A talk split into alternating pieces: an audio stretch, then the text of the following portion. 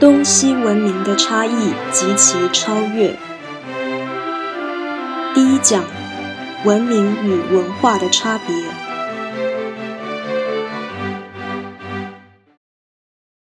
文化不如文明，却排斥文明，又为了掩饰自卑而表示可以包容文明。其实，文化包容文明的这个做法。只不过把文明变成文化的一种形态，意思就是说，文化论者根本上否定了文明，把文明说成一种文化。其实，文明是高层次的文化，不是一种文化。那如果文化的立场表面上可以包容文明，却把它视为一种文化？这等于就是在本质上否定了文明的意义，因为下层文化不可能同化上层文化。如果一概称之为文化而不说文明，这实在是恶意了。这不是一种调和。但是呢，因为宽容多元的立场变成现在的主流价值观，所以一般人不会意识到这种说法的错误。文明这个说法是不可能忽略的，因为这绝对不是多余的。如果文化的说法是正确的，那么文明这个词汇就可以消灭。那为什么文化论者对文明这么排斥，又企图要把文明解释成为文化？如果这真的可行，那干脆消灭文明就好，不用再去攻击文明了。现代人还会继续说古文明。你如果看国家地理频道 Discovery 在介绍古文明，而他们喜欢讲中南美洲什么玛雅文化、阿兹特克文明，他们为什么不讲现代文明？基本上，现代人喜欢讲古文明，但不喜欢讲现代文明，是因为现代的这种文化风尚。是要消灭文明观念的，在这种状况之下，讲现代文明不就自相矛盾吗？会有一种紧张性、内在冲突。而且，如果你讲古代文明，你就可以比较自在，因为古代文明跟现代文明比，层次差很多。于是你就可以说，那个也是文明啊。你把玛雅文明也说成文明的时候，那杀人献祭也算是一种文明的作为了。所以讲古文明不讲现代文明，就是心虚嘛。这种事情呢，很多人没有自觉，他们可能觉得自己是用考古的这种学术立场讨论那些事情，在讲一个过去发生的事实，但是他们却没注意到。如果那种文化表现都可以称之为文明的话，那到底什么叫做高级文明？什么叫现代文明？也就是说，如果把古文明视为文明，那有两个问题：一个是你既然不想讲文明，为什么你还要说古文明？你还是在用这个词吗？第二个。你不讲现代文明，难道现代文明不如古文明吗？这很奇怪吗？现代文明不介绍，介绍古文明，难道文明消失了吗？其实没有，文明是到十九世纪后期之后开始变得变态了，就是大众文化盛行之后，价值混淆了，价值混淆之下。许多人都想要讲合乎自己立场的话，却不去管那个冲突性、矛盾性。像是多元主义流行之后，你可以发现赚钱的这种狂热，绝对没有因为多元文化而有一点点减缓的趋势。如果大家都想赚钱，那这岂不是一个非常一致的价值观？为什么在宣扬多元价值的时候？对物质的这种重视居然不会减少，可见这个多元文化价值观没有真正在推行。现代有文明跟文化的抗争，而在古时候绝对没有文明跟文化的差别。也就是说，文明文化也许在中文词汇上，文明跟文化并不是像我们现在用的啦。可是如果就概念而言，古代中文绝对没有把文化跟文明拿来对比的这种事。所以之前说过，三十年前大学的文化史都在教上层文化，可见呢，文化跟文明这个词在精神含义上，古人不会把它当做对立的东西，因为古代社会都是精英文化，没有下层文化。那文明跟文化这两个词变成有对立性的时候。一定是我们处在现代，就是文明的后期，也就是大众社会兴起而造成价值观混淆的时代，上层阶级跟下层阶级的对立，才产生了文明跟文化的这种观念的抗争。当然，这也反映出近代新旧对立的问题了。还是要强调说。去讲文明跟文化的差异这件事哦，很多学者、很多老师听到会说：“哎，那都是过去的观念了。”因为在经过大众化、不断获胜的这种战机之下，其实讨论它的冲突问题的确已经不流行了。这就像是五四运动，还可以让人感觉到中国有新旧之争。可是五四运动解决了什么事吗？五四运动之后，有什么运动导致五四运动不必再存在呢？没有啊，你没有听过什么啊？你只听过一些中日战争之间的那种问题之类的，你没有再听到什么文化运动使得五四运动所提出来的问题被解决啊？那为什么没有问题了？因为传统文化消灭啦，哪有需要继续抗争呢？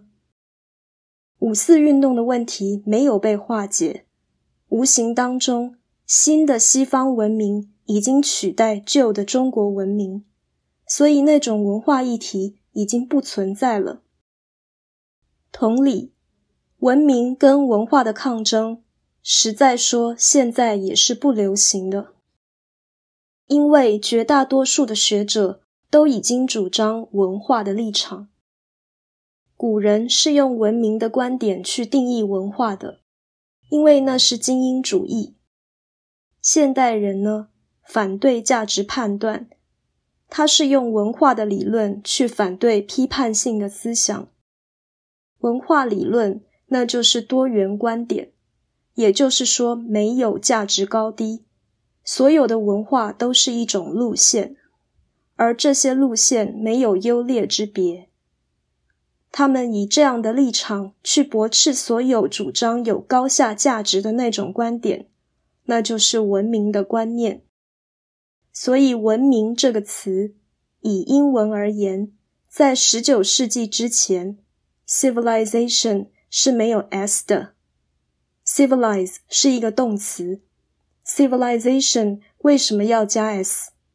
没道理呀，这是一个进化的状况，进化只有一种，为什么要加 s？对不对？有道德、有知识、有品味，真善美，所以英雄所见略同嘛。有教养的人都是彼此支持的吗？All virtues agree. 所有的德行都互相支持，这样的话，civilize 变成 civilization，为什么要加 s？没道理啊！你们知道，麦当劳现在打广告说 "I'm loving it"，这就是现代文化，这真的很糟糕。你国中就已经学到了，爱是没有进行式的，love you 不能讲 "I'm loving you"。可是麦当劳却这样子来突破传统，因为现在已经没有规矩，只要能够反传统就好了。所以呢，Nike 以前有个广告，“Impossible is nothing”，其实那个是指说 “Nothing is impossible” 嘛。这样倒过来讲，好像要更有活力。“Impossible is nothing”，这什么意思？那就等于所有的事都不值得做了嘛。Nothing is impossible，才是值得做的啊！所以弄到今天这种地步，就是只要反对前人就好了。你可以讲出一个立场，就有一种成就感了。所以文化论其实会言多必失，因为到头来，你主张多元的价值，会呈现没有任何一个主张需要被强调。那何必再强调多元价值？强调多元价值的本身是自相矛盾的，因为多元价值、多元主义就是主张任何一个价值都是没有高下之别的。那又何必强调多元？你就放任就好了嘛。总之呢，文化相对于文明的观念，实在是文明的产物。不是文化所造成的成就，意思是说，是文明历史发展到高层次之后，大众也跟着受教育了，而大众终究是不可教的，才导致了一知半解的人变成现代学术文化的主力，他们的主张就造成了反淘汰的现象，于是才有无知无耻的人。开始强调文化来反对文明，这事实上是自我反对，但他们不能意识到这件事。文明进化没有办法达到至善，就会导致流弊。这个流弊就是出现文化立场来反对文明，也就是文化对文明的背叛。因为原来文化是文明的基础。现在文化反对文明，这是人类文明的原罪，因为文明没有办法不断的进化。比如一个大学办得好，就会导致它扩充员额。当它扩充员额之后，它的师资增加、设备增加、学生增多，素质降低。人的资质高下，实在说是命定的。可以透过后天教育来发挥它，但是你的资质高下实在说是命定的，就是说你有多少能力，你的潜力在哪里，然后你的生命历程中，因为这些因缘激发了你这些能力，你把它表现出来。事实上，教育是这样的一个效果，不是说你的潜能、你的本质被提升了。其实没有啦，所以有人是潜力很大，但是没有机会受教。有人就会说啊，这就是社会不公。你要反过来想一想，那些人一辈子没有读书，而简简单单过一生，那是幸福的。而现在这么多人一知半解，自以为是，读了大学之后可以看得出来自己能力不强。然后眼高手低，不肯老实工作。在这种情况之下，就有一种说法是职业不分贵贱。谁跟你说职业分贵贱？从来职业都是不分贵贱的。我们不是把职业分贵贱，而是指你做的事价值高还是低，并不是说清洁工作是低贱。而是说，清洁的工作相对于教育或维持社会正义，像这样的事，它的价值没有那个高，对不对？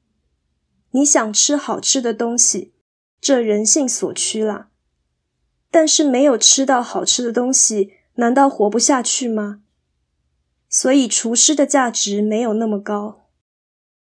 职业不分贵贱，但是所做的事轻重。价值高下是有别的。我们不是要说价值低的就叫做贱，不是这个意思吗？所以，人们如果硬是要强调职业不分贵贱才是对的，那是心虚的表现，那是自我安慰的。所以，一个大学毕业生到便利商店打工，这不必引以为耻。